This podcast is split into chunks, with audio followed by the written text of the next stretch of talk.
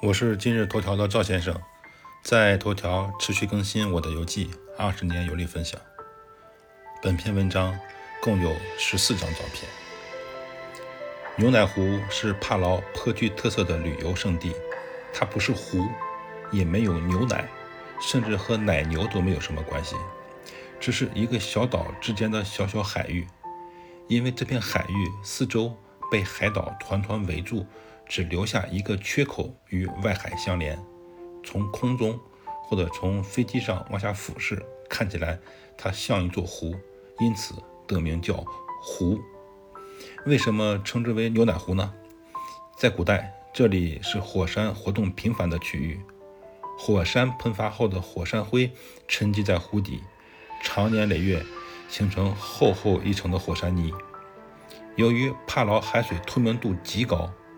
海底沉淀的火山泥使海水蓝绿色中呢带点乳白色，再加上湖底绵白的火山泥很像牛奶，所以被称为牛奶湖。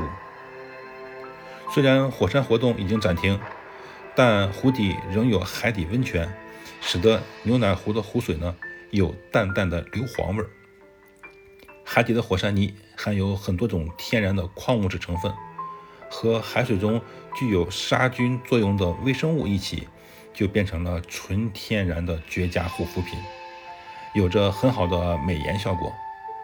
网友们还记得我在以色列的游记中介绍了我在死海用死海泥做美容吗？牛奶湖湖底的火山泥有类似的效果，牛奶湖因此成为美容圣地。来帕劳游玩的朋友必来牛奶湖，全身。涂抹火山泥。我们的潜水教练水平很高，带着一个塑料桶潜到海底，几个来回装满了满满一桶的火山泥，供我们美容。我在往身上涂火山泥的时候呢，不知道被谁占了便宜，屁股上被他们拍了一个大大的白手印。男人至死都是孩子，我和我的一个好朋友在背后印上了 SB 两个字母。摆出了海贼王的经典造型。在牛奶湖，教练告诉我们，不要将火山泥带走，这是牛奶湖宝贵的物产。我们回去的时候，跳到水里清洗一番，把这些火山泥还给牛奶湖。牛奶湖适合戏水，我们在湖里戏耍了一个多小时之后，洗掉身上牛奶般的火山泥，顶着夕阳回酒店。